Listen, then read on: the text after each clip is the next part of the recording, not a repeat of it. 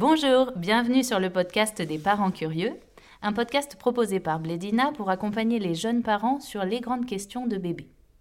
Aujourd'hui, dans ce podcast qui fait suite au podcast Accompagner le sommeil de bébé, nous allons parler sommeil toujours et plus spécifiquement des troubles du sommeil de bébé. Alors avec nous sur le sujet, nous retrouvons notre experte Audrey Marcaggi. Bonjour Audrey. Bonjour. Merci d'être de nouveau avec nous pour ce deuxième podcast. Vous êtes psychomotricienne en néonatologie et à l'unité de soins psychiques et pédiatriques précoces de l'hôpital Natesia. Mhm. C'est une unité spécialisée dans les premiers liens parents-bébés et dans l'accompagnement des troubles de l'alimentation, des émotions et du sommeil de bébé. Oui, c'est ça. Alors tout d'abord, euh, vous entendez souvent, j'imagine, des questions euh, comme mon bébé ne s'endort qu'au sein, il se réveille plusieurs fois par nuit, est-ce qu'il dort trop, est-ce qu'il dort pas assez? Nous parents, on se pose beaucoup de questions au sujet du sommeil. Euh, oui, bah c'est vrai que dans le premier podcast, on a vraiment discuté un petit peu de, des grands invariants sur la question du sommeil, euh, des tout petits. Et là, on va essayer de, de, nous focaliser sur toutes ces questions épineuses, on va dire.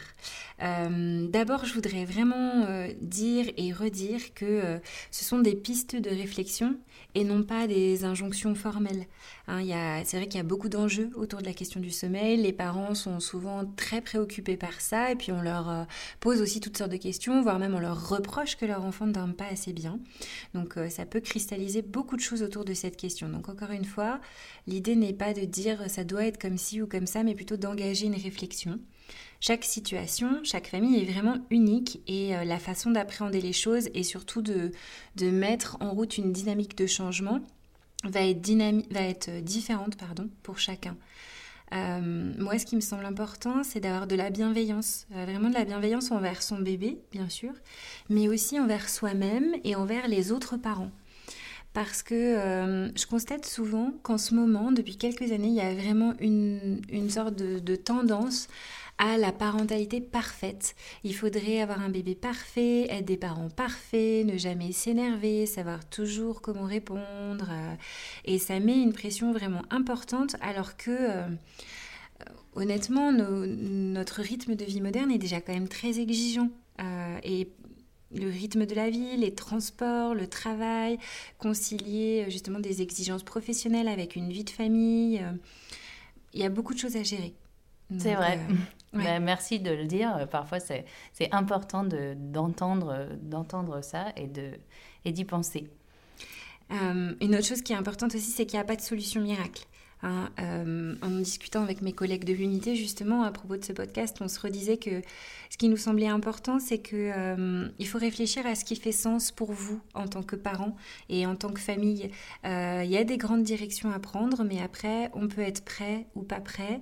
Et puis, il y a aussi des grandes des grandes idées qu'on peut trouver géniales sur le papier, et puis quand on essaye de les confronter à notre façon de vivre, nos caractères aussi en tant que parents, ben, ça va pas marcher quand on y réfléchit euh, un peu. Donc, euh, il faut faire attention aussi à pas se piéger dans certains idéaux euh, pour lesquels, en fait, après, on se rend compte que ça cadre pas du tout avec qui on est.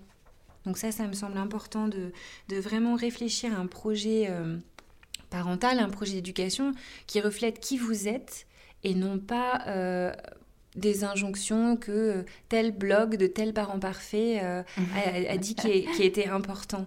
Euh, les parents parfaits pour un bébé, c'est les parents qu'il a. D'accord. Oui, la recette miracle n'existe pas. Non. Malheureusement, parfois on serait bien content, mais, mais non, chacun, chaque famille fait comme, il peut, comme elle peut. Euh, pour entrer dans le vif du sujet, il y a une des questions qui revient beaucoup qui concerne les endormissements difficiles de bébés. Mm, mm. Alors soit parce qu'il n'arrive pas à s'endormir tout seul, soit parce qu'il ne s'endort euh, qu'au biberon ou qu'au sein, soit parce qu'il s'endort très tard ou qu'il met très longtemps à s'endormir.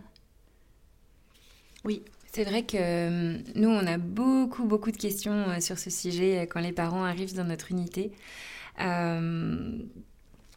Chez le nourrisson, en général, et surtout chez le tout petit petit, l'endormissement c'est quand même souvent une phase un petit peu délicate. Hein. Surtout quand euh, il n'est pas euh, habitué à se coucher euh, éveillé dans son lit et à s'endormir tout seul. souvent les bébés, quand ils sont très petits, ils s'endorment bercés, allaités, promenés, et ils associent naturellement l'endormissement avec le fait d'être porté, d'être bercé. Et bah, dès lors, en fait, quand on essaye de plus l'endormir comme ça, bah, il a du mal à trouver le sommeil. Et là, du coup, c'est pas facile. Euh, si on se reporte un petit peu aux définitions, il faut savoir qu'on parle de difficulté d'endormissement chez l'enfant, pour remettre un petit peu euh, un cadre, quand un bébé ne parvient pas à s'endormir dans un délai de 30 minutes. C'est-à-dire que euh, là encore, ça parle un petit peu de quelle famille on est. Dans certaines familles, au bout de 10 minutes à essayer d'endormir bébé avec un bébé qui est toujours en train de râler, on va trouver ça très long, trop long, et euh, être inquiet ou être fâché, alors qu'en fait, on est complètement dans la norme. Au contraire, chez d'autres familles, ça va être très normal de mettre 45 minutes à endormir bébé, alors que finalement, euh, c'est quand même beaucoup, 45 mhm. minutes. Moi, du coup, ce que j'aimerais qu'on se demande ensemble, c'est finalement qu'est-ce qui aide un bébé à s'endormir? Et même plus largement, euh, qu'est-ce qui, nous, adultes, nous aide à nous endormir En fait, s'endormir, c'est quand même lâcher prise, c'est être vulnérable. S'endormir, c'est se séparer des gens qui nous entourent. Euh, pour ça, un bébé, et même un adulte, il a besoin de se sentir en sécurité. Alors, qu'est-ce qui donne à un bébé le sentiment de sécurité dont vous parlez et comment est-ce que euh, on peut lui apporter ce sentiment? Bah, tout petit, euh, ce qui donne à un bébé le sentiment de sécurité, c'est de retrouver les sensations de la grossesse. Mm. Donc c'est la pénombre, la chaleur, la contenance, le fait de se sentir euh, enveloppé, entouré, d'avoir une pression autour du corps. L'enroulement aussi au niveau de son corps, au niveau axial. Des bruits étouffés, rythmés, assez doux comme celui qu'il entendait euh, dans le ventre quand il entendait la respiration, le bruit du cœur, le son de la voix des parents.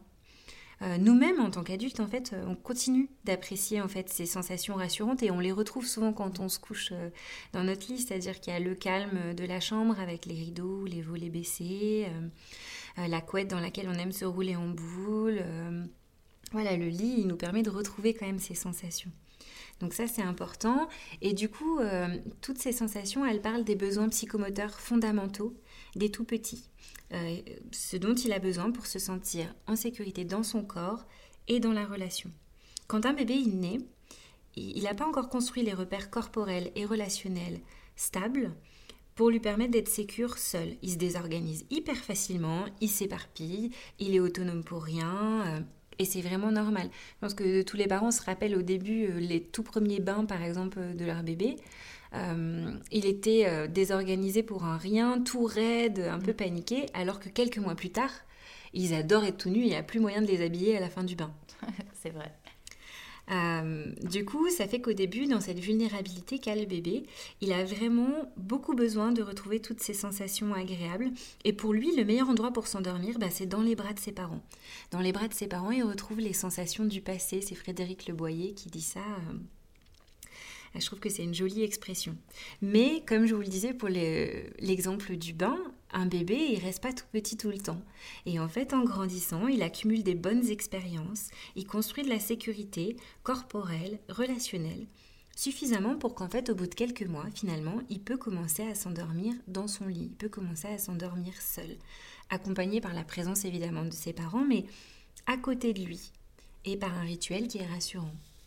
Si on continue de, s'intéresser à cette question des sensations, hein, moi je suis psychomotricienne, donc forcément pour moi la question de ce que vit un bébé dans sa sensorialité, dans son corps, ça me parle beaucoup. J'aurais envie aussi de poser la question aux parents qui nous écoutent de essayer de se mettre à la place de bébé quand on l'endort. Euh, j'inviterai les parents là à fermer les yeux et à s'imaginer en train d'endormir leur bébé, mais de la place de leur bébé. Qu'est-ce qu'il ressent à ce moment-là? Vous êtes où? Qu'est-ce qu'il voit? Qu'est-ce qu'il entend? Comment est-ce qu'il est porté? Quels sont les appuis corporels qu'il a dans vos bras ou dans son lit ou dans la poussette? Euh, Vraiment à euh, essayer de ressentir les choses de la place de bébé et même à, élargir cette réflexion à, au cours de la journée, finalement, qu'est-ce que vit mon bébé et comment est-ce qu'il a l'air de réagir aux différents stimuli qui l'entourent? Est-ce qu'il a l'air d'être surtout sensible à ce qui est visuel, à ce qui est auditif, à ce qui est tactile euh, Comment est-ce qu'il vit tout ça? Moi, les questions que je pose souvent aux parents pour ça, c'est de, c'est plein de petites questions d'observation. Par exemple, est-ce que votre bébé il aime être emmailloté ou pas du tout? Est-ce que bébé sursaute au moindre bruit? Ou est-ce qu'il est plutôt tranquille? Est-ce qu'il aime la musique plus que les autres bébés? Euh, Est-ce qu'il a besoin d'être toujours collé contre vous, même pour jouer, d'être en contact avec vous? Est-ce qu'il adore le bruit du sèche-cheveux ou de l'aspirateur? Euh, Est-ce qu'il a du mal à se calmer tant qu'il y a trop de choses à regarder autour de lui? Ça, c'est plein de questions qu'on peut se poser et qui permettent doucement, doucement d'avoir une représentation de ce que nous, en psychométricité, on appelle le profil sensoriel d'un enfant. On a tous un profil sensoriel, c'est-à-dire une grande tendance qui montre à quoi on est particulièrement sensible, positivement comme négativement. Ah, c'est très intéressant de, se dire que dès tout petit, on a déjà, euh, on développe déjà des tendances comme ça euh, du point de vue sensoriel. Euh, en quoi est-ce que nous, parents, ça peut nous aider pour l'endormissement de bébé de connaître un petit peu ces tendances? Oui, c'est une bonne question parce que c'est vrai que ce qui va nous intéresser, et c'est ce dont on parlait un petit peu plus tôt, c'est la question de qu'est-ce qui crée de la sécurité chez l'enfant, finalement, ce dont il peut avoir besoin pour pouvoir s'endormir. Et du coup, euh, cette question des tendances sensorielles, elle, elle, peut nous aider à y répondre parce qu'elle elle va nous aider à dégager les, les sensations auxquelles le bébé est particulièrement réceptif et auxquelles il peut avoir besoin de se référer pour pouvoir se sentir bien et s'endormir tranquillement. Par exemple, euh, si j'essaye d'être moins théorique et voilà, de vraiment être dans la réalité des choses, les bébés qui sont plutôt tactiles, c'est des bébés qui aiment être en contact. Ils ont beaucoup besoin d'être portés, d'être en mouvement. Ils adorent du coup être toujours collés à leurs parents. Du coup, pour les aider à s'endormir seuls, puisqu'à un moment il va quand même bien falloir qu'ils s'endorment seuls, on va chercher à reproduire un petit peu ces sensations. Par exemple, la sensation des bras qui portent bébé, on va peut-être pouvoir la reproduire par l'emmaillotage euh, d'ailleurs, je vous invite à regarder le tutoriel de Blédina sur l'emmaillotage, qui est plutôt chouette. Euh, les sensations de mouvement. Euh, on va aussi, par exemple, pouvoir mettre des roulettes au lit ou au berceau pour pouvoir continuer de, bébé, de bercer bébé, même quand il n'est pas dans les bras. Mhm. Les enfants qui sont plutôt visuels, euh, souvent, c'est des petits euh, qui s'accrochent beaucoup à tout ce qu'ils voient. Ils ont les yeux grands ouverts sur le monde, quasiment euh, des fois même depuis la maternité. Et au contraire, eux, il va falloir baisser un petit peu le niveau de stimulation visuelle parce que sinon, ils n'arrivent pas du tout à s'apaiser. Donc, la pénombre va être importante et de leur fournir peut-être juste un point d'accroche visuel, parce que souvent ils ont besoin de rentrer dans une petite rêverie où ils fixent quelque chose et puis là ils vont s'endormir doucement, doucement. Ça peut être euh, la porte de la chambre qui est entr'ouverte pour qu'il y ait un tout petit peu de lumière qui rentre et qui dessine les contours des meubles, mais sans plus. Ça peut être une petite euh, veilleuse, ça peut être euh, un mobile qui fait des lumières très douces. je pense aussi, bah, par exemple, à certains, certaines peluches euh, qu'on peut poser euh, sur la commode à côté du lit qui émettent euh, une lumière qui ressemble un peu à la lumière de la mer, un peu aquatique, un peu douce. Et les bébés auditifs, eux, de la même façon que les bébés visuels ont besoin de se raccrocher à un point visuel, les bébés auditifs, eux, ils vont avoir besoin d'un cocon auditif pour s'endormir. ils vont avoir besoin de continuer à écouter les bruits de la maison, euh, le petit ronron euh, habituel de qu'est-ce que font les autres membres de la famille pendant ce temps. Des fois, d'ailleurs, ils n'aiment pas beaucoup la nuit pour ça, parce qu'il n'y a pas de bruit. Il n'y a pas le petit ronron habituel, ça leur plaît pas.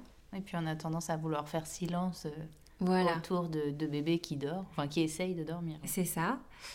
du coup, je sais que certains parents enregistrent les bruits de la journée et puis parfois les repassent à bébé. Ou alors on se rend compte que certains des bébés auditifs adorent les bruits blancs, par exemple. Ah, les bruits blancs, qu'est-ce que c'est? Les bruits blancs, c'est par exemple, euh, c'est des bruits doux et continus, mais euh, qui ressemblent beaucoup à le bruit de l'aspirateur, le bruit du sèche-cheveux, le ronron de la ah. voiture.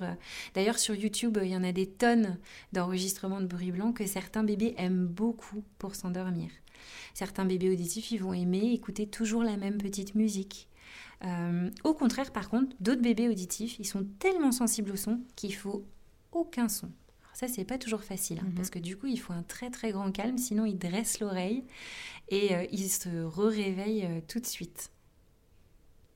D'accord, bah, c'est très intéressant. Euh, on voit que même si on a un profil auditif, il y a quand même à chaque bébé sa, petite habitude. Quoi. Oui, parce que dans chaque profil euh, sensoriel, dans chaque tendance, on peut être plutôt très très sensible et du coup avoir besoin de tout diminuer. Ou alors on peut être moyennement sensible et avoir besoin plutôt d'un petit ronron, d'un petit truc un petit peu continu. Euh, mais ça, quand on a envie de le creuser, faut pas hésiter à aller en discuter avec une psychomotricienne, par exemple, parce qu'elles sont très bien, euh, il ou elles sont très bien euh, outillées pour répondre à ces questions-là. Mm, très bien. et en plus de ces questions sensorielles, alors, est-ce qu'il y a autre, autre chose à observer? Pour bien connaître les habitudes d'endormissement de bébé Oui, on peut aussi vraiment prendre le temps d'observer l'état émotionnel de son bébé.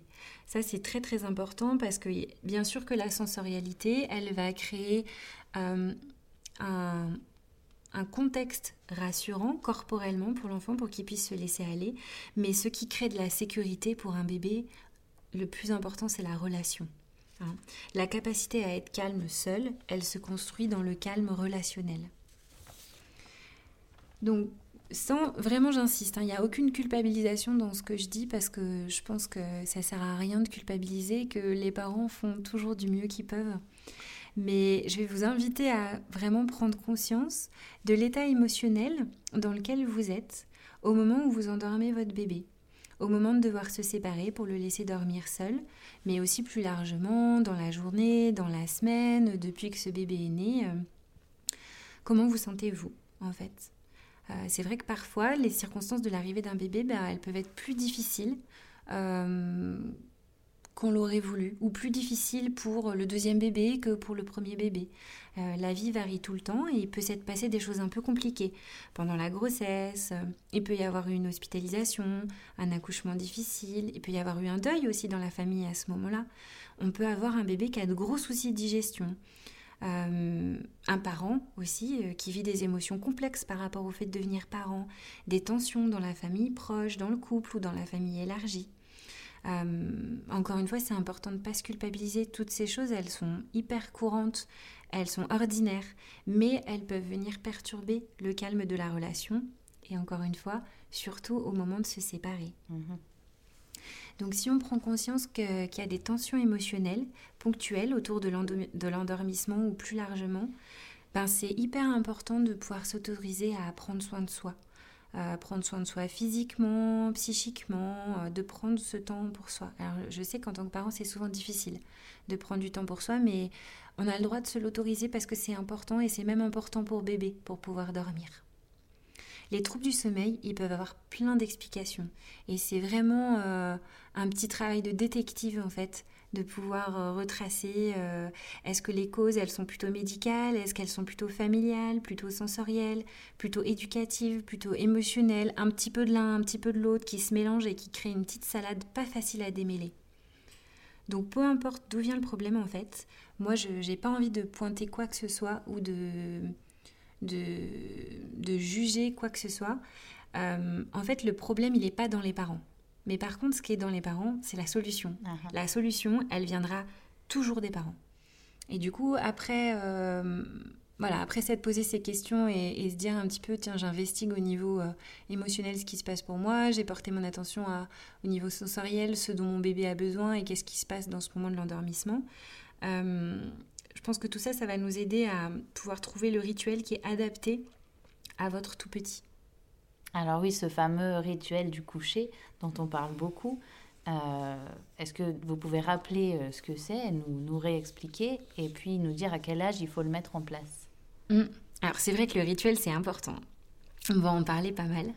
Euh, le rituel, il arrive, euh, il, commence pas tout de suite. En fait, il arrive au moment où on commence à accompagner bébé à s'endormir seul, c'est-à-dire s'endormir à un moment différent du repas, puis s'endormir sans être dans les bras. C'est un peu les deux grandes étapes euh, qu'on a besoin de, passer euh, pour que bébé apprenne à s'endormir seul. Alors il y a des bébés qui arrivent dès le début et c'est super chouette. Et puis la plupart des bébés, ils ont besoin qu'on les aide à passer ces deux étapes. Euh, tout petit, on, l'a dit dans le premier podcast, mais on l'a rappelé plutôt, bébé, il n'est pas capable d'être autonome. il a une immaturité physiologique qui fait qu'il mange souvent, il dort beaucoup et il s'endort en mangeant. Mais en grandissant, ses besoins physiologiques, ils se régulent. Et euh, on, a dit dans le premier podcast comment ben, un bébé, doucement, doucement, il est moins fatigué par la digestion, la croissance. Euh, son cerveau mature et lui permet de mieux gérer les stimulations. Du coup, d'avoir des phases d'éveil plus longues. Et euh, petit à petit, va être possible de l'accompagner à s'endormir seul sans que ce soit violent pour lui. Alors pourquoi les rituels? Ben, Parce qu'en fait, les enfants, ils adorent les rituels. C'est sécurisant, un rituel. Pourquoi c'est sécurisant? Parce qu'en fait, c'est hyper sécurisant que le monde soit un peu prévisible. Mhm. Le monde, c'est le changement tout le temps. Euh, même pour nous, en tant qu'adultes, c'est quand même un peu angoissant, ce changement perpétuel. Alors, on peut imaginer comment pour un tout petit, euh, qui n'a pas nos capacités d'abstraction euh, et de rationalisation, ben, ça peut être angoissant, que tout change tout le temps. Du coup, quand il y a de la prévisibilité, c'est super chouette. Et aussi le fait qu'un adulte ait toujours les mêmes réponses ben, pour un bébé, ça, l'aide vraiment à pouvoir faire confiance à l'adulte et notamment à lâcher prise, lâcher prise dans les conflits, lâcher prise pour s'endormir seul. D'accord. Donc du coup, mettre en place un rituel ben, et l'appliquer systématiquement, c'est essentiel. C'est vraiment important d'avoir toujours la même réponse avec le rituel, euh, de pas en varier. Euh, quand on teste quelque chose d'ailleurs, quand on va tester un rituel ou un nouveau rituel, si on se rend compte que celui qu'on avait avant était peut-être pas le plus adapté, euh, c'est important de tester pendant 5 à 7 jours sans en dévier pour voir si ça fonctionne. Pourquoi? Bah Parce qu'en fait, bébé, il va tester. Il va ah. tester pour voir si c'est vraiment toujours pareil et s'il peut se sentir en confiance. Et euh, dans ces moments-là, il faut pas se démoraliser parce que quand on est fatigué, c'est vachement dur de tester un nouveau truc pendant plusieurs jours et de pas se dire bon bah c'est bon ça marche pas, je laisse tomber. 5 euh. à 7 jours alors. Mm. D'accord. Ouais. C'est long mais c'est important. Du coup, ça veut dire quoi? Ça veut dire aussi que le rituel, il doit nous plaire parce mhm. qu'il va falloir le faire beaucoup. Hein, par exemple, 5 jours à refaire le même rituel, euh, s'il nous plaît pas, ça va être très pénible. Euh, ça veut dire aussi qu'il va falloir qu'il soit très court, parce que parfois un rituel d'endormissement, on va le faire 5 fois, 10 fois, 15 fois, 20 fois, jusqu'à réussir à endormir bébé, surtout au début quand on est en train de le mettre en place. Donc vraiment, c'est important en tant que parent qu'on soit à l'aise avec ça, et puis euh, qu'il soit euh, tel que on a réfléchi avant, c'est-à-dire adapté aux besoins sensoriels de votre bébé. Mais du coup, euh, il y a vraiment une balance entre ce qui plaît aux adultes et ce dont a besoin bébé. Donc ça se construit un peu ensemble. Est-ce que vous pourriez donner des, exemples concrets de rituels? Par exemple, on pense tout de suite aux histoires, aux mobiles ou à la boîte à musique, mais j'imagine qu'il y en a plein. Oui, des rituels, il y en a plein, plein, plein. Euh, en fonction du profil de son bébé, ben voilà, on va pouvoir, quand on a un bébé par exemple plutôt tactile, on va se dire que un bon rituel, ça peut être par exemple de euh, euh, d'emmailloter son enfant, de l'installer dans le lit et de le bercer tranquillement. en lui racontant quelque chose ou en chantant une chanson, mais qui est vraiment des sensations physiques qui soient importantes. on a parlé des bruits blancs tout à l'heure. Il y a des bébés, quand on les installe dans leur lit, euh, dans leur gigoteuse. Ils aiment particulièrement qu'on mette euh, un, bruit blanc, pas fort, mais bien présent et qu'on discute avec lui euh, tranquillement. certains petits, ça va être important de leur caresser la tête, toujours de la même façon.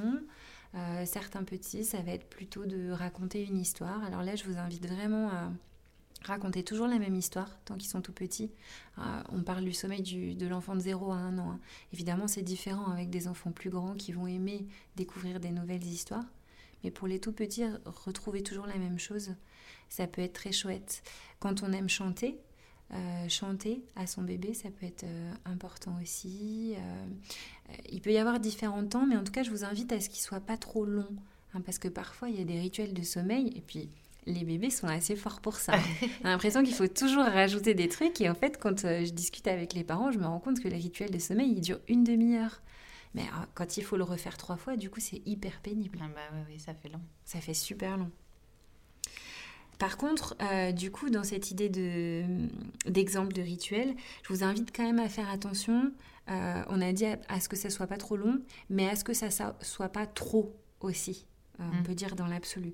Parce que pour aller, pour aller s'endormir, il faut quand même baisser doucement, doucement le, niveau de stimulation par rapport à, au, niveau de stimulation qu'un bébé a à l'éveil. Donc si en fait il y a beaucoup de choses, euh, euh, je ne l'ai pas dit là tout à l'heure, mais on peut penser aussi justement à mettre une, un petit mobile qui projette des lumières au plafond très douces, d'étoiles ou de choses comme ça.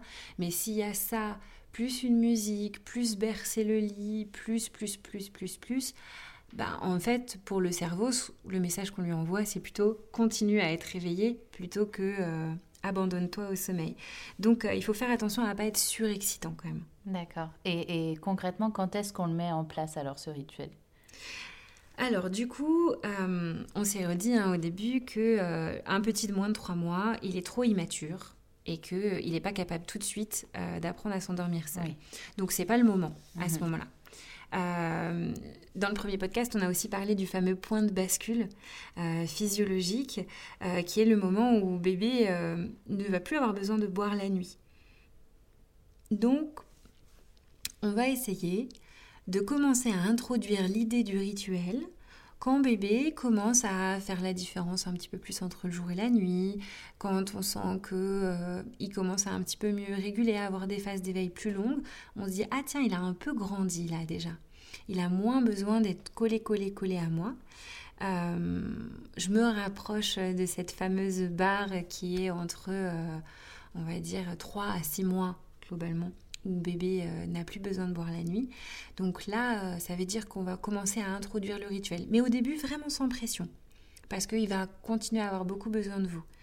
Mais euh, doucement, doucement, l'idée, ça va être de augmenter l'importance du rituel et de le guider comme ça, voilà, vers l'autonomisation par rapport à ça. Donc ça veut, ça veut pas dire qu'on va demander à bébé de faire tout seul. On va lui demander de faire pas coller avec nous mais avec le rituel. Alors parfois ça arrive que bébé ne s'endorme qu'en écharpe ou qu'en porte-bébé. Euh, comment est-ce qu'on peut l'aider à s'endormir seul? Parfois c'est juste pour les siestes aussi. Euh, c'est différent, il, il, aime être porté, il s'endort dans les bras et impossible de le faire s'endormir euh, dans son lit. Mm. Ben, tout ça, ça rejoint toujours ce qu'on s'est dit par rapport avant aux, aux habitudes d'endormissement et aux besoins sensoriels effectivement, ce besoin, enfin, cette nécessité d'apprendre à s'endormir seul, euh, bah, elle va être progressive. Parce que s'il s'endort que porté contre vous, bah, en fait, ce qu'il vous montre, c'est qu'il a encore beaucoup besoin de contact, de mouvement, d'enveloppement, de ces sensations euh, de la grossesse, hein, des, besoins psychomoteurs fondamentaux, et qu'on ne va pas pouvoir le priver de ça d'un coup, en fait. Il euh, faut avoir ces points en tête, de se dire donc, ok, quand j'ai mon bébé en porte-bébé ou en écharpe, ça veut dire qu'il est à la fois enroulé, enveloppé, en mouvement, contre moi, il m'entend parler. Donc, on va essayer de travailler tous ces points un par un. Par exemple, dans notre unité, quand il y a une famille qui arrive avec un petit bébé euh, qui s'endort que sur ses parents, ben on va y aller tout doucement. On va pas euh, tout bousculer d'un coup. Et point par point, on va essayer de diminuer la dose de stimulation nécessaire à bébé pour s'endormir et s'apaiser. Par exemple, euh, ce que je vous disais un petit peu tout à l'heure, on peut remplacer l'écharpe par une turbulette qui est plutôt bien, bien, comment on peut dire, bien enveloppante ou même un emmaillotage. En fait, on va emmailloter bébé, on va le prendre dans nos bras et l'endormir comme ça. Donc il est toujours dans les bras, il se sent toujours bien serré, euh, mais il n'est pas dans l'écharpe. Et ce qui fait que quand on le posera dans son lit, il aura toujours cette sensation d'être bien emmailloté, comme dans l'écharpe, mais cette fois sur le lit. Et pour que la transition soit encore plus douce, bah, par exemple, on peut bercer le lit pour continuer à lui fournir les sensations dont il a besoin. Puis peut-être, dans une ou deux semaines, on pourra essayer de le mettre directement emmailloté dans son lit, en berçant le lit, plus dans les bras. Certains bébés, ils ont besoin, dans leur phase de transition, euh, d'être dans le transat, qu'on peut bercer, et qui est un petit peu plus cocon, un petit peu plus enroulant que le lit bah, qui est plat et ferme. Euh, donc je suis pas en train de dire qu'il faut que les bébés dorment dans les transats, pas du tout, mais que parfois on peut avoir besoin d'une petite phase de transition parce que euh, bébé il a besoin d'apprivoiser ces nouvelles sensations et puis il a besoin d'apprivoiser le fait de se séparer de vous mhm. aussi progressivement. Euh, donc l'idée, c'est d'introduire un peu de différent dans ses habitudes sans trop les changer à la fois. Moi, j'appelle ça l'entre-deux. Hein. C'est pas noir ou blanc, c'est un petit peu de différent, beaucoup de pareil, puis un peu plus de différent, un peu moins de pareil, beaucoup de différent, moins de pareil. On y va doucement, doucement. L'entre-deux, c'est aussi un mot que je trouve intéressant parce que ça parle quand même d'être entre deux états. Entre, on est tous les deux et on est séparés. Merci, oui, c'est très intéressant. Euh, et alors, quand le quand bébé s'endort enfin, mais qu'il se réveille encore la nuit et parfois même plusieurs fois, on se demande toujours euh, à quoi c'est dû et ce qu'on peut faire. Hmm. Ah, c'est vrai que les réveils nocturnes, c'est quand même tout un truc. Hein. Surtout bah quand on a eu un bébé qui a déjà eu du mal à s'endormir, c'est un peu désespérant euh, de le voir réveiller 45 minutes ou deux heures plus tard et de se dire bah faut tout recommencer au secours. Donc d'abord, les réveils nocturnes, il faut savoir quand même que c'est la normalité. En fait, hein. la majorité des enfants entre 9 mois et 3 ans, euh, ils se réveillent la nuit. Même des bébés qui avaient, entre guillemets, appris à faire leur nuit classiquement entre 3 mois et 6 mois. Euh, il y a des études qui montrent que les enfants de 1 à 3 ans, ils se réveillent en moyenne 3 fois par nuit quand ils passent d'un cycle de sommeil à l'autre, d'un petit train du sommeil à l'autre. Euh, ce qu'il y a, c'est que le plus souvent, en fait, ces, réveils, euh, l'enfant se rendort seul en moins de 10 minutes. Euh, et en fait, quand on a un bébé qui dort plutôt bien, bah, on s'en rend même pas vraiment compte, on va l'écouter, peut-être rouiller un petit peu, ou gazouiller un peu dans son lit, puis hop, il repart. Par contre, il y a un tiers des bébés, bah, en fait, ils n'arrivent pas à se rendormir dans ces phases de, micro-éveil entre deux petits trains du sommeil. Du coup, bah, en fait, ils vont signaler qu'ils sont réveillés en pleurant, en appelant leurs parents. Ils ont besoin d'être rassurés en créant une situation d'échange. Et ce phénomène, il est vraiment majoré en plus chez les bébés qui n'ont pas appris à s'endormir seuls. Alors qu'est-ce qu'on peut faire dans ces cas-là? Ben, ce petit rappel scientifique, il nous montre quand même que c'est assez classique de se réveiller entre deux cycles de sommeil, mais qu'on devrait être capable de se rendormir. Donc déjà, on en a parlé euh, dans le premier podcast, mais euh, je pense que c'est pas inutile de le rappeler. Bien faire attention quand bébé est tout petit à pas confondre sommeil agité et réveil. Hein, parce que si en fait on a l'habitude de considérer que dès que bébé fait un bruit ou pleure un tout petit peu, ou a l'air de se tendre en étant douloureux, ça veut dire qu'il est réveillé, qu'il veut nous dire quelque chose, et qu'à ce moment-là, on le prend dans les bras, en fait, on lui donne cette habitude de se réveiller entre deux cycles de sommeil.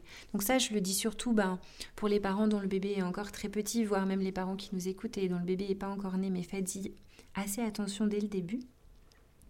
Le sommeil agité, ça ressemble à l'éveil, mais c'est pas de l'éveil. Euh, du coup, ben, encore une fois, on peut observer. Euh, on peut prendre vraiment le temps de voir euh, qu'est-ce que veut nous, communiquer bébé.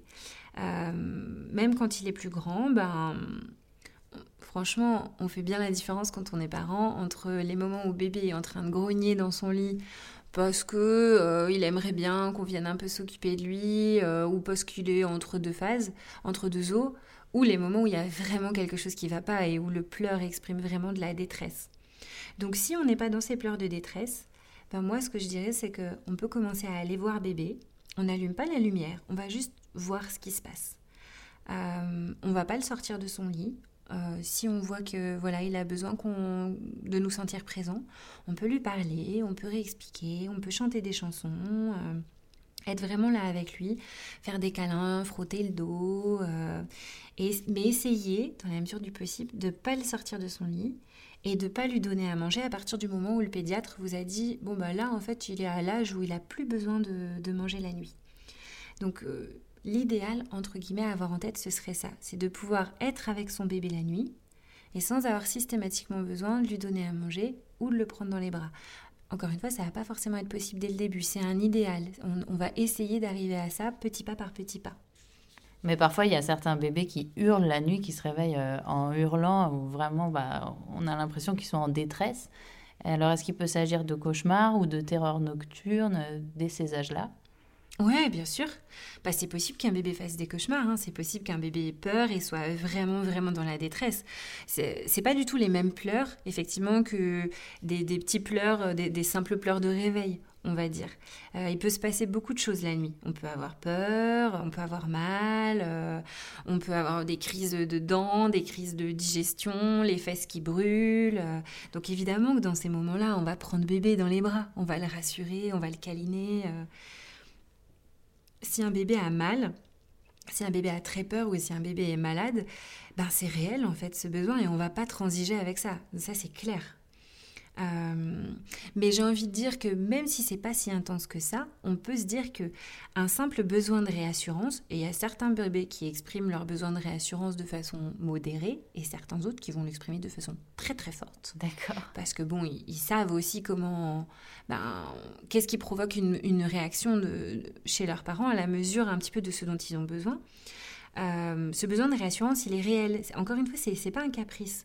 Euh, donc, il faut répondre à ce besoin-là, mais on peut aussi se dire en tant que parent qu'on peut répondre à cette inquiétude bien réelle de bébé par une réponse réelle, mais un peu différente de celle qu'on fait quand il est douloureux, quand il a mal, quand il est malade, pardon, ou quand il est terrorisé.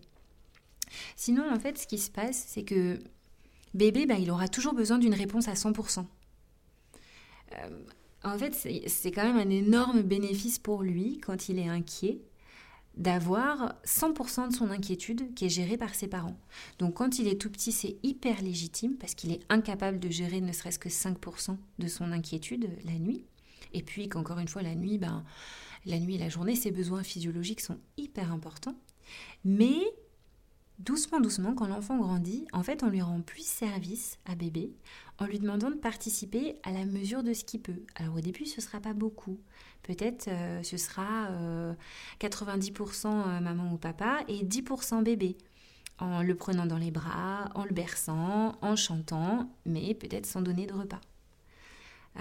puis quand bébé aura réussi ses 10%, ben on lui demandera un peu plus, 20%, 30%. Euh, par exemple, euh, maman ou papa vient, discute, chante, euh, reste dans le fauteuil à côté, et ben là, on prend plus dans les bras. Et puis doucement, doucement, on va monter pour essayer de participer à égalité dans la réponse à cette inquiétude de bébé. Et là, en fait, c'est aussi ça qui fait grandir bébé, c'est-à-dire qu'il va s'autonomiser, accompagner, ni en étant collé, ni en étant tout seul, en étant accompagné. Du coup, la question qui se pose pour bébé, c'est celle-là. C'est pour me rendormir, je vais avoir besoin de retrouver exactement ce que j'ai eu au moment de l'endormissement. Mais tout seul. Oui. Et il y a des choses, en fait, euh, qu'il ne va pas pouvoir retrouver tout seul. Par exemple, le repas ou les bras, bah en fait, ça, il ne le retrouve pas. Donc du coup, ça va être hyper difficile pour lui de passer d'un cycle de sommeil à l'autre s'il n'a pas ces sensations-là. Euh, du coup, ça revient à tout ce qu'on se disait avant par rapport au rituel, qu'il faut qu'on arrive à construire petit à petit, pas à pas, un rituel d'endormissement qui implique que vous puissiez être à côté de bébé, mais pas collé, pas bébé dans vos bras, puis doucement, doucement, quelque chose où en fait, il retrouve son rituel d'endormissement, mais sans vous. C'est-à-dire que euh, il puisse y avoir une petite mobile, il puisse y avoir le pouce qu'on prend, euh, mais plus euh, ne serait-ce que maman ou papa qui vient raconter une histoire. Et que ça, ça soit réservé au moment un peu exceptionnel, euh, de très grande peur, de douleur, de maladie. Euh. Et dans, dans cette optique-là, alors, est-ce que est-ce qu'il ne faudrait pas privilégier un doudou ou une tétine? Alors, dans le premier podcast, je vous avais posé la question, vous m'aviez demandé ces histoires de, de tétine, doudou, le pouce, les mobiles, les boîtes à musique, tout ça, tout ça.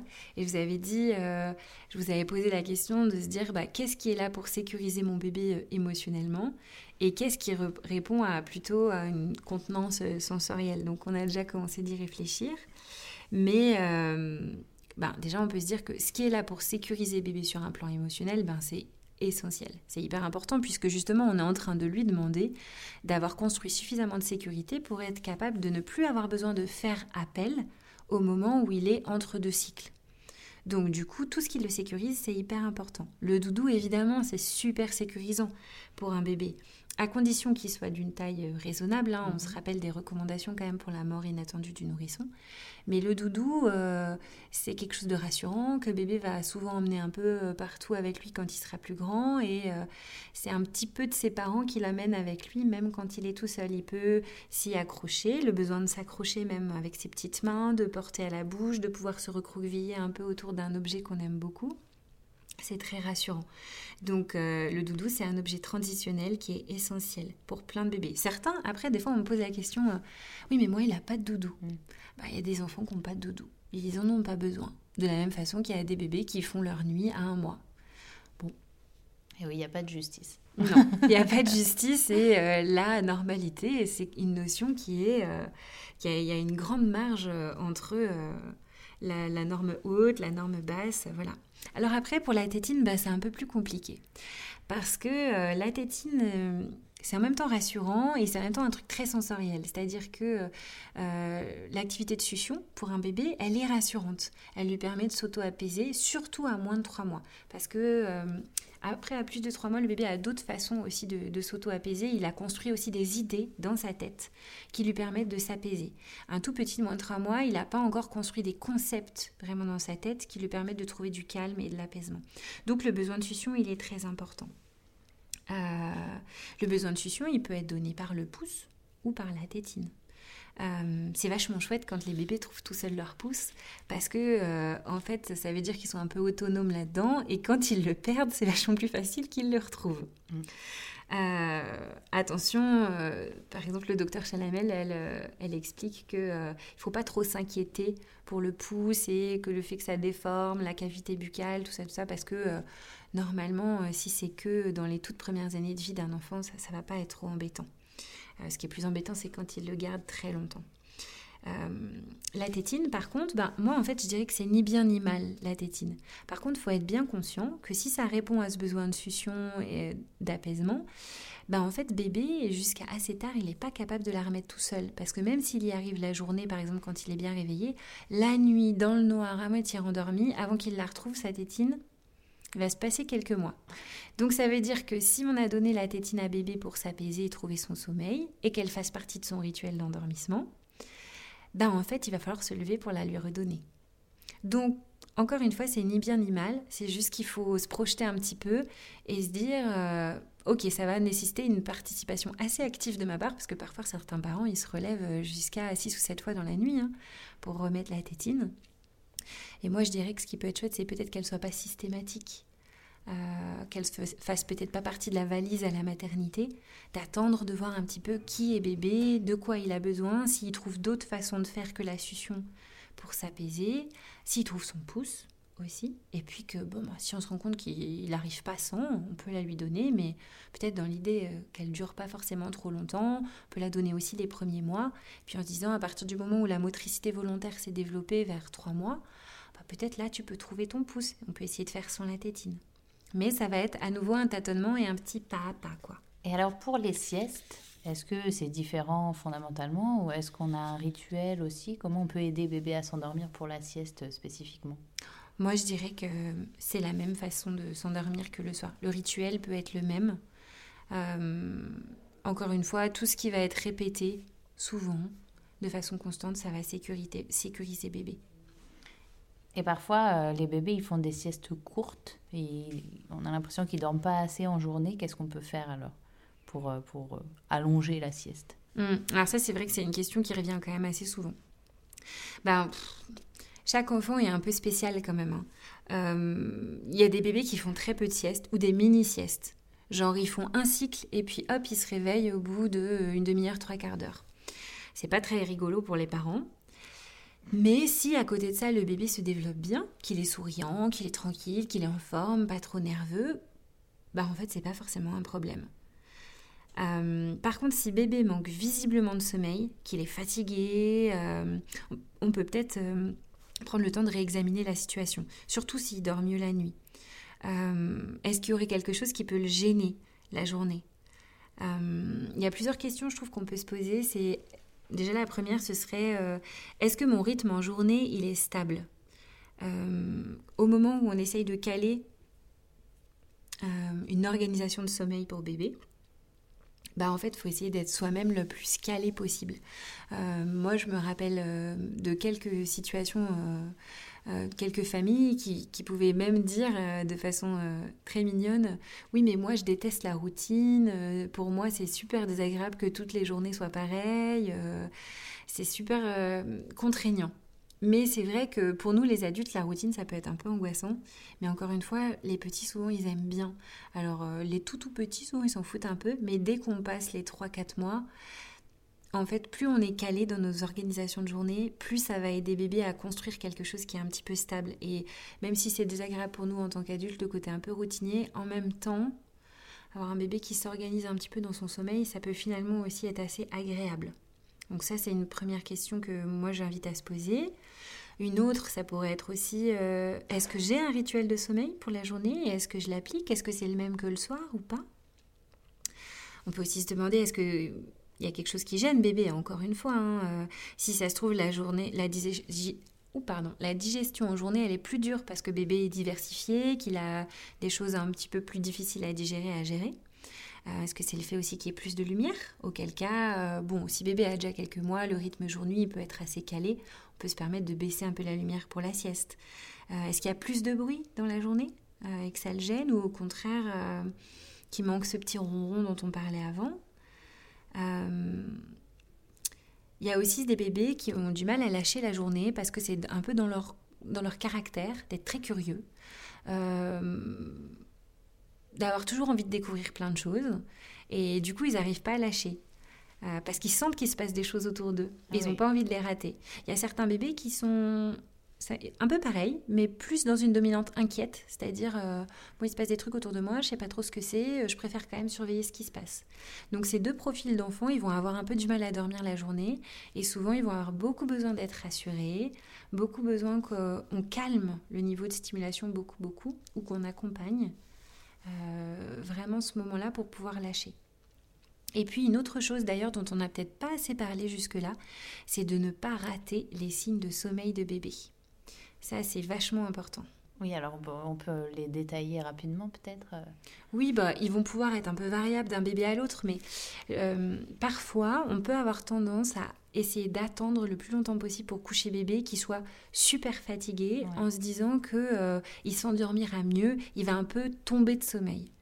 Alors qu'en fait, dans les faits, plus on attend, plus bébé est énervé parce qu'en fait, ça fait un grand moment qui nous dit qu'il a sommeil, que son système nerveux, en fait, lui, lui fait euh, faire des gestes et montre qu'il commence à saturer, qu'en fait, il a besoin de dormir pour fou, faire le, le vide des stimulations et s'apaiser. Et ça, bébé nous le montre, bah, les petits gestes classiques. Hein. Il commence à avoir les yeux un peu dans le vague, euh, il nous regarde plus vraiment nous, mais il regarde un peu à côté, il commence à se frotter les yeux, à s'attraper les oreilles, se toucher les cheveux, euh, essayer de se mettre un peu plus en boule, euh, avant même de commencer à, à, pleurer ou à ne serait-ce que geindre. Il y a ces petits gestes qui vraiment nous montre que le système nerveux, là, il commence à être fatigué. Et qu'en fait, il vaut mieux le coucher à ce moment-là, plutôt que d'attendre que le système nerveux soit complètement débordé de fatigue et à nouveau risque de s'emballer.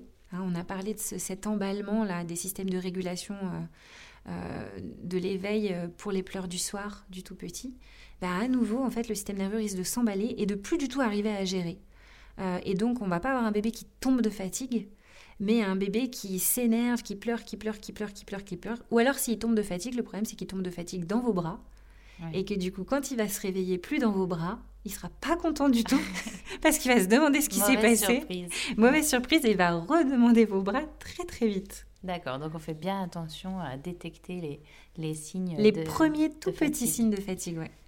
Euh, et parfois, en tant que parent, on vit une situation assez frustrante. Mhm. Euh, au moment du coucher, on voit que quand c'est quelqu'un d'autre que nous qui, qui gère le coucher de bébé, eh ben, c'est beaucoup plus facile qu'avec nous.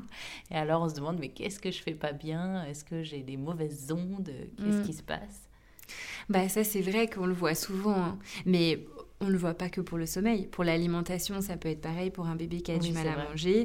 Euh, quand bébé grandit, euh, les crises d'opposition, en général, c'est pareil. Elles sont dix fois pires avec les parents qu'avec quelqu'un d'autre. Euh, faire les devoirs, c'est toujours souvent plus compliqué avec les parents qu'avec d'autres.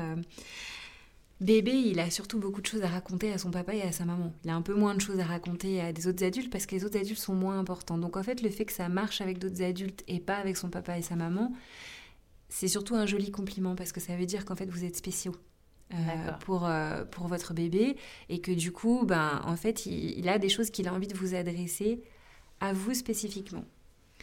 Une autre chose, c'est aussi que un autre adulte, en fait, quand c'est pas son propre bébé, il est souvent aussi plus rationnel et plus tranquille dans ses réponses parce qu'en fait, il n'y a pas l'amour, la culpabilité, la grande inquiétude d'un bébé qui dépend de nous. Euh, et il peut être beaucoup plus tranquille et il peut proposer la même chose beaucoup plus longtemps sans se décontenancer. Ça, c'est aussi un truc très très important. Nous, on le voit bien dans l'unité. Hein. La plupart du temps, les bébés, euh, d'ailleurs, ils sont très coquins. Des fois, ils commencent à dormir dans l'unité, le premier ou le deuxième jour, juste parce que ça crée un peu une zone tampon avec plus de calme, alors qu'il euh, y avait beaucoup d'agitation autour de ces questions-là, parce que tout le monde est fatigué. Euh, donc, d'être d'un coup face à des adultes en fait qui sont juste plus sereins parce que c'est pas leur propre enfant, ben, c'est plus facile. mais ça rejoint aussi ce qu'on disait de l'importance d'essayer d'être apaisé et surtout constant dans les réponses qu'on donne à un bébé. Et ça, c'est peut-être le plus gros défi, moi, je trouve, quand on est un parent, parce que c'est vraiment pas facile. Et dans le cas euh, de certains parents qui sont euh, vraiment à bout, qui sont fatigués euh, nerveusement et physiquement, est-ce que, est que vous avez des solutions à apporter à ces parents-là? Mmh.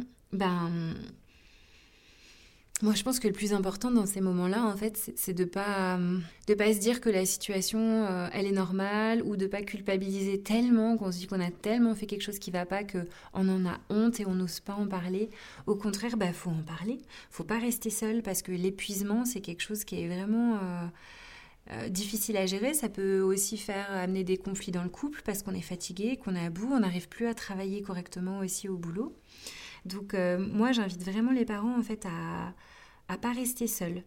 Euh, encore une fois, euh, la culpabilisation, elle sert à rien parce que c'est pas que le problème vient des parents, mais c'est comme on disait tout à l'heure, c'est la solution qui, viendra des parents parce que bébé euh, du haut de ses 6 à 10 kilos, c'est pas lui qui va trouver une façon de sortir de ça. Donc, quand on a déjà tout essayé soi-même avec toutes nos forces et notre intelligence là-dedans, bah, faut pas hésiter à en parler parce qu'en fait c'est quand même un grand classique hein, les troubles du sommeil.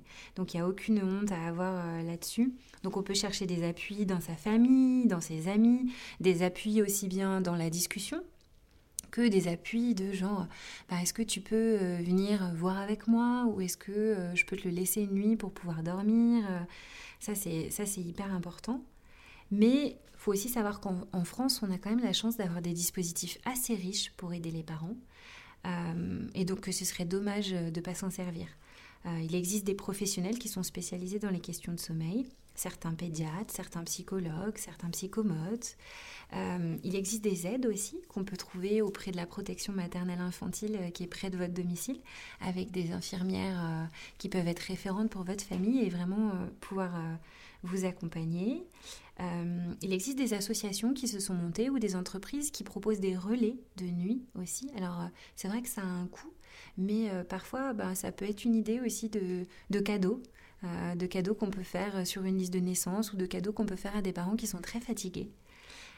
il existe aussi des dispositifs avec les TISF qui sont les travailleuses familiales. Avant on disait travailleuses familiales, maintenant on dit les TISF. Et on ne sait pas assez souvent qu'en fait, toute femme qui est enceinte et accouche en France a le droit à un certain nombre de TISF pour euh, l'épauler, la seconder, euh, lui donner un coup de main dans les tâches ménagères ou avec son bébé. Donc euh, le, coût va être en lien avec notre quotient familial à la CAF. quand on n'a pas beaucoup d'argent, bah, ça coûte moins cher que quand on a plus d'argent. Et dans les circonstances qui sont vraiment alarmantes, où on se sent très seul, très dépassé, très très fatigué. On peut même en parler parce que certaines villes ont mis en place le fait que ça puisse être gratuit pour certaines familles parce qu'on sait que euh, pour des jeunes parents et particulièrement pour des jeunes mamans, se sentir seul et dépassé, c'est aussi un vrai risque. Euh, et puis après, bah, il y a aussi des unités ressources, par exemple comme la nôtre, où on est spécialisé dans l'accompagnement en fait euh, des familles qui traversent comme ça des petites difficultés je dis des petites difficultés d'ajustement, mais ça peut être aussi des grandes. Euh, on peut euh, vraiment avoir du mal à se comprendre avec ce bébé-là. On peut vraiment avoir du mal à devenir parent et euh, ben, prendre un moment pour venir passer du temps dans notre unité, qui est une unité en fait qui accueille en hospitalisation deux jours. Donc c'est-à-dire on peut venir passer une journée, deux journées ou trois journées dans la semaine, voire même certaines nuits. On accueille jusqu'à trois nuits par semaine et pour les troubles du sommeil, ben, c'est quand même hyper précieux de pouvoir les vivre avec quelqu'un euh, on a euh, des soignantes, euh, sages-femmes ou infirmières ou auxiliaires qui passent la nuit avec les parents pour les aider à trouver des solutions. Et ça, vraiment, bah, c'est dommage de s'en priver. Ah bah oui, c'est sûr. Eh bien, un immense merci pour ces échanges passionnants. Alors, je suis sûre que ça va aider de nombreux parents, même si vous l'avez bien rappelé tout à l'heure, chaque situation est différente, chaque, chaque famille est unique et donc on, a, on a vu, ce qu'on a vu, c'est plein de pistes de réflexion. En tout cas, un grand merci. C'était Audrey Marcaggi, psychomotricienne, qui répondait à nos questions sur les troubles du sommeil de bébé. Le podcast des parents curieux, un podcast proposé par Blédina.